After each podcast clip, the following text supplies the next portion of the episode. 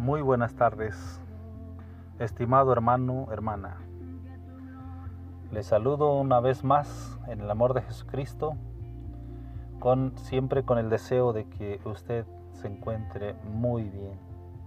Estés bajo el cuidado, bajo la protección de Dios y que Dios esté proveyendo para todas las necesidades. Mi deseo es que el pueblo de Dios siempre se mantenga activo, bendecido, adorando y glorificando a Dios donde quiera que se encuentre. Es cierto que estamos pasando una etapa difícil, complicada, pero si Cristo está en nuestro corazón, podemos salir adelante. Hoy, hermanos, con el propósito de que usted sea edificado, edificada, quiero compartir un nuevo tema de la palabra de Dios.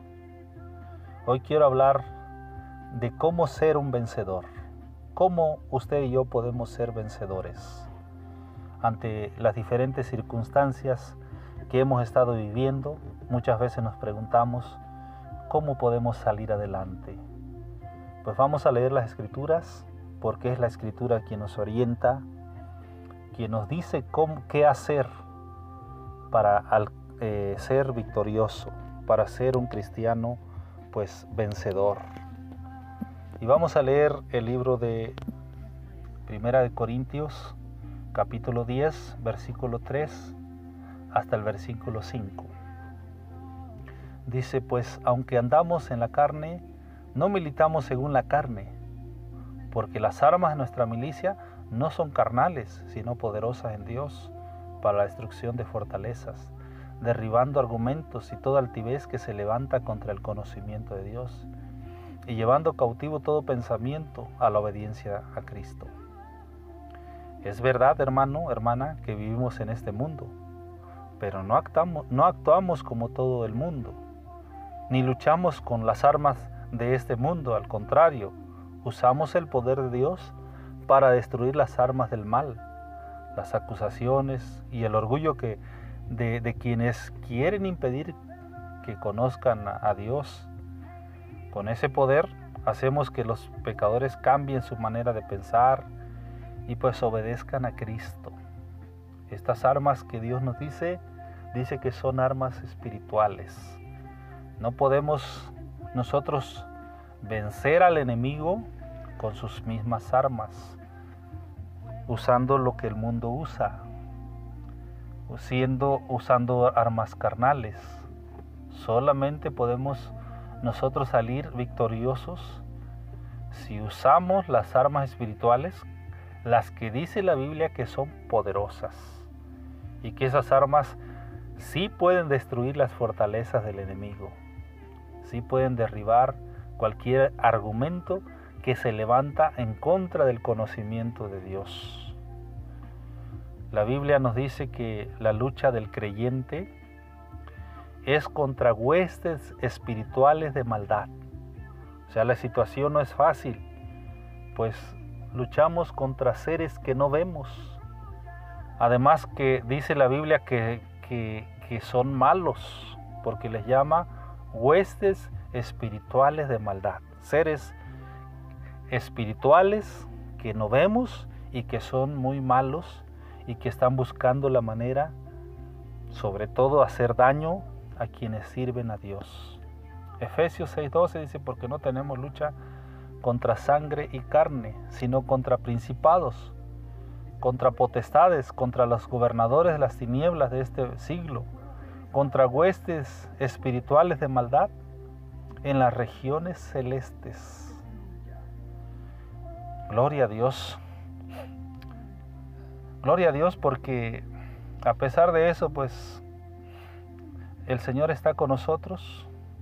Y aunque podamos decir que somos frágiles, somos débiles, pero si el Señor está con nosotros, podemos, podemos vencer cualquier eh, obra o cualquier obstáculo o cualquier incluso ataque que el enemigo nos mande puede ser derribado con el poder de Dios que actúa en nosotros. Porque dice la, Biblia que no luchamos contra gente como nosotros, sino contra espíritus malvados que están actuando en los cielos. Por lo tanto, las armas del mundo como el ingenio, el talento, la riqueza, la capacidad de organización, incluso la elocuencia, la propaganda o el carisma, incluso la personalidad, no son suficientes para derribar las fortalezas de Satanás. Les repito, las únicas armas adecuadas para destruir los baluartes satánicos, como la injusticia, las falsas enseñanzas, es las armas que Dios nos da, que vamos a conocer claramente enseguida si nosotros pues leemos en el libro de Efesios en el capítulo 6 a partir del versículo 11 hasta el versículo 19 y dice ahí la escritura por tanto toma toda la armadura de Dios Vamos a leer desde el versículo 11 para entenderlo un, poco mejor. Dice, vestidos de toda la armadura de Dios para que podáis estar firmes contra las acechanzas del diablo. Dice la escritura que hay que tomar toda la armadura de Dios. Y el versículo 11 dice, porque no tenemos lucha contra sangre y carne, sino contra principados, contra potestades, contra los gobernadores, las tinieblas de este siglo, contra huestes espirituales en las regiones celestes. Versículo 13. Por lo tanto, toma toda la armadura de Dios para que podáis resistir en el día malo. Y habiendo acabado todo, estar firmes. Y me quiero detener un poquito aquí porque dice, para que puedas resistir en el día malo. ¿Cuál es el día malo? Es cuando viene una enfermedad, cuando hay una, una deuda que no puedes pagar o, o incluso cuando pierdes un familiar. Eso es un día terrible cuando estás pasando una situación que no sabes cómo resolver, cuando estás bajo el ataque del enemigo. Ese es un día malo. ¿Y cómo puedes salir adelante ante esas circunstancias? Pues estar bien agarrado de Dios, estar cubierto con toda la armadura de Dios. ¿Cuál es la armadura de Dios? Pues nos lo empieza a decir a partir del versículo 4 de Efesios 6. Dice, estad pues firmes, ceñidos vuestros lomos con la verdad. ¿Qué es, es la verdad? Es, es ser sincero siempre, es ser auténtico, es hablar siempre con la verdad, no usar mentira, ni falsedad, ni hipocresía. Porque la falsedad, la mentira y la hipocresía son armas del enemigo, de Satanás, y nosotros las armas con las que vamos a vencer no son las del enemigo, son las que Dios nos da, las que, las que Dios nos dice. Y, nosotros este, siempre debemos estar firmes, hablando siempre con la verdad. Y dice que, y, la, segunda dice que debemos siempre practicar la justicia, ser justos en todo lo que hacemos. Nada de desviarnos, nada de ser falsos. Nosotros tenemos que practicar la justicia siempre. Y, en el versículo 15 dice que siempre debemos ser portadores del Evangelio, calzados los pies con el presto del Evangelio de la paz. Sea cristiano donde quiera que se mueve, donde quiera que va, debe predicar la palabra de Dios. Eh, la palabra de Dios es un arma poderosa que Dios ha puesto en nuestras manos dice la escritura que, derriba argumentos, que derriba fuerzas satánicas, que derriba fortalezas. Así es que simplemente con que tú prediques la palabra, estás soltando un poder que va a transformar, que va a cambiar, que, que vas a rescatar a las personas que están atadas.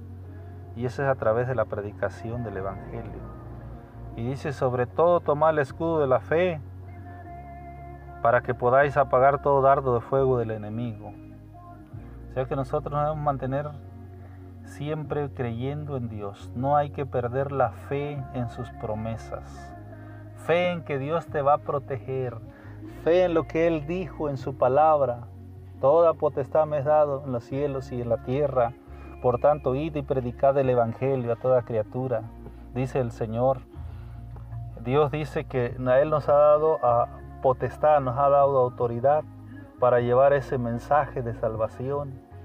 Y dice que nos ha dado también eh, la autoridad de hollar serpientes y escorpiones. Hollar es pisotear. Podemos incluso, dice el Señor, pisotear en su nombre al enemigo, pasarle por encima y nada nos ha de dañar, dice la Escritura fe en sus promesas, fe en lo que Él dice en su palabra, fe en lo que Él va a hacer a través de nosotros. No perdamos la fe también de que Él siempre estará con nosotros. Dice que ese, escudo siempre lo debemos traer puestos, de que Él nos va a proteger de todo lo que el enemigo quiera lanzar contra nosotros. El versículo 17 dice que tomemos el yelmo de la salvación. ¿Cuál es el yelmo de la salvación? Es e, el yelmo es el casco que va puesto en la cabeza, que protege la cabeza. El, lugar donde está nuestro cerebro y que se dice que el alma del, hombre es la mente. E, donde lo que más ataca al enemigo es la mente. Ahí lanza sus dardos. Y ese debe estar protegido. ¿Con qué debe estar protegido? Con la certeza con la seguridad de las promesas de Dios, de que si tú tienes a Cristo en tu corazón, tú eres un hijo de Dios, una hija de Dios. Si tú tienes, si tú realmente te has entregado al Señor, has, renunciado al pecado y has venido arrepentido a los pies de Cristo, tú tienes la salvación. Tú eres una hija y un hijo de Dios. Ten esa seguridad de que tú eres un hijo de Dios y una hija de Dios. Y también dice que la otra arma de Dios es la espada del Espíritu. ¿Cuál es la espada del Espíritu? Ahí mismo lo dice, la palabra de Dios. La palabra de Dios que nosotros tenemos que conocer, tenemos que memorizar. Cuando el enemigo te, quiera meter dudas, tú ya conoces la palabra de Dios, conoces sus promesas y con eso puedes derribar cualquier argumento del enemigo, de Satanás que muchas veces el enemigo nos quiere meter dudas, nos quiere confundir, nos quiere eh, pues que perdamos la fe, que creamos en lo que él dice. Pero si tú estás eres conocedor de la palabra y la usas, la lees y no solamente la lees, la practicas, la memorizas y cuando sea la ocasión la vas a decir y esa palabra hará la, la, función que hace una espada, que es cortar, destrozar. Esa es la espada del Espíritu. Y por último dice aquí que hay que mantenernos orando siempre, en oración, en comunión con Dios, pidiendo su protección, pidiendo su ayuda, pidiendo sabiduría a Dios porque la necesitamos cada día pidiendo su guianza, su dirección, hermano, hermana, siempre en comunión con Dios. Eso usted, eh, a usted y a mí nos hará victoriosos siempre, nos hará ser cristianos victoriosos. Si nosotros usamos esas o empleamos esas armas contra el enemigo, seremos cristianos victoriosos. ¿Por qué? Porque la presencia de Dios se va a manifestar con poder salvando, expulsando demonios, santificando a los oyentes. Habrá bautizados en el Espíritu. Habrá sanidad también cuando tú eres por un enfermo. Si estás bajo la, la dirección de Dios, tú verás la mano de Dios sanando a aquellos que están enfermos. Número dos, queremos decir que hoy en día hay muchas iglesias que muchos cristianos que se les ve enfrentarse al enemigo con las mismas armas del mundo, es decir, mediante la sabiduría humana, ¿sí? Eh, eh, usan distracciones emocionalistas como espectáculos que se montan en las iglesias y con eso creen que van a poder vencer las huestes satánicas con shows, con espectáculos. No, hermanos, hermanos, esa no es la manera. La única manera, la única forma que realmente puedes dañar las huestes satánicas, derribar las, fortalezas del enemigo, los obstáculos, que los obstáculos que el enemigo pone, es a través de la oración, a través de la palabra de Dios, a través de que seas un cristiano pues obediente, que realmente vivas en la palabra de Dios. Como dice Romanos 1.6, y aquí el apóstol Pablo lo decía, es realmente sencillo lo que tenemos que hacer, porque lo difícil lo hace Dios. Por eso decía el apóstol Pablo, no me avergüenzo del Evangelio. ¿Por qué? Porque el Evangelio es poder de Dios para salvar, para salvar al que cree, sin excepción alguna al judío, dice, y también al griego. Dice, no me avergüenza el Evangelio porque es un poder que Dios ha puesto en, nuestras manos. Si nosotros lo proclamamos así de sencillo, que tú sueltes la palabra, que le digas simplemente a una persona, el Señor te ama porque murió en la cruz del Calvario para pagar el precio de todos tus pecados. Esa palabra le va a llegar hasta lo más profundo de su corazón. El Evangelio es decirle que Dios le ama y que Dios le quiere salvar. Lo único que tiene que hacer es arrepentirse de todos sus pecados. Esa palabra puede transformar una vida, puede rescatar una vida de las, de las garras del enemigo, puede liberar al que está atado con las fuerzas satánicas. Gloria a Dios. también quiero decir que una persona sometida a Dios no al diablo, ¿eh? Una persona sometida a Dios, realmente sometida a Dios, es, es un instrumento en sus manos. La Biblia dice porque la paga del pecado es muerte. O sea que si nosotros lejos de someternos a Dios, pues un, por un lado estamos en, las cosas de Dios y por el otro lado estamos en, en la carne o practicando, viviendo como vive todo el mundo, todo el mundo, viviendo una vida falsa, lo que vamos a encontrar es el fracaso. Como dice ahí la escritura, la paga del pecado es muerte. Pero lo que Dios, si tú practicas lo que Dios te dice, tendrás vida, tendrás bendición. Romanos 8:13 dice, porque si vives conforme a la carne, vas a morir.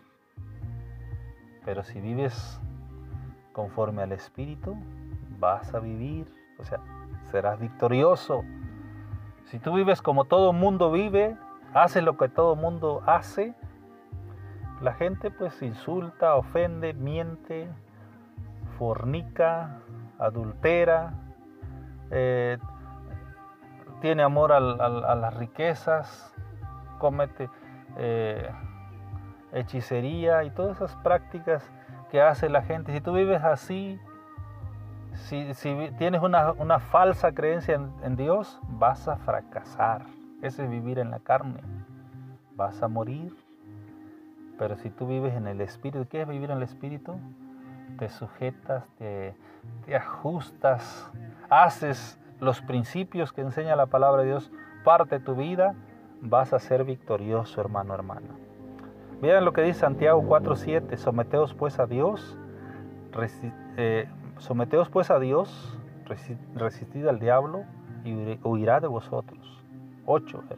Acercaos a Dios y Él se acercará a vosotros. Pecadores, limpiad las manos y vosotros los de doble ánimo, purificad vuestros corazones. Eso dice el libro de Santiago 4.7. ¿Qué dice que tenemos que hacer? Resistir al diablo, o sea, decirle no al enemigo, decirle no a sus argumentos, a sus insistencias, decirle no al enemigo. Y esa es una. Y la otra es, hay que someternos a Dios. Y al final el enemigo va a huir de nosotros derrotados. Gloria a Dios. Hermanos, el Señor nos dice en su palabra que si tú tienes a Cristo en tu vida, si tú eres un verdadero cristiano, pues si tú realmente has renunciado a la vida de pecado y te has entregado al Señor, tú eres la iglesia del Señor. Y tú como iglesia tienes el poder para atar y desatar. ¿A qué me refiero? Atar. O sea, tienes que, el, por un lado es, tú puedes unir a alguien a Cristo. Dios te puede usar para que unas a alguien a Cristo. Lo desates de las garras del enemigo y lo traigas al cuerpo de Cristo. En Mateo 18, 18 dice el Señor, de cierto os digo que todo lo que atéis en la tierra será atado en el cielo, y todo lo que desatéis en la tierra será desatado en el cielo. Otra vez os digo que si dos de vosotros se pusiera de acuerdo en la tierra acerca de cualquier cosa que pidiere le será hecho por mi Padre que está en los cielos. Porque donde están dos o tres congregados en mi nombre, ahí estoy yo en medio de ellos. Yo este, quiero enfocar a esta parte de las escrituras a esto, que cuando tú le predicas la palabra, le das el mensaje a alguien y esa persona acepta, tú lo llevas a los pies de Cristo, lo estás liberando del, poder de Satanás, le estás rompiendo sus ataduras en el nombre de Jesús. Al menos yo, yo hago esto, le digo, Señor, Juan ha escuchado tu palabra y ha puesto su fe en ti. Él cree que tú moriste en la cruz para pagar el precio de todos sus pecados. Y hoy, Señor, yo en tu nombre lo declaro libre de las ataduras que le tenía puesto el enemigo y te lo presento para que tú lo tomes en tus manos.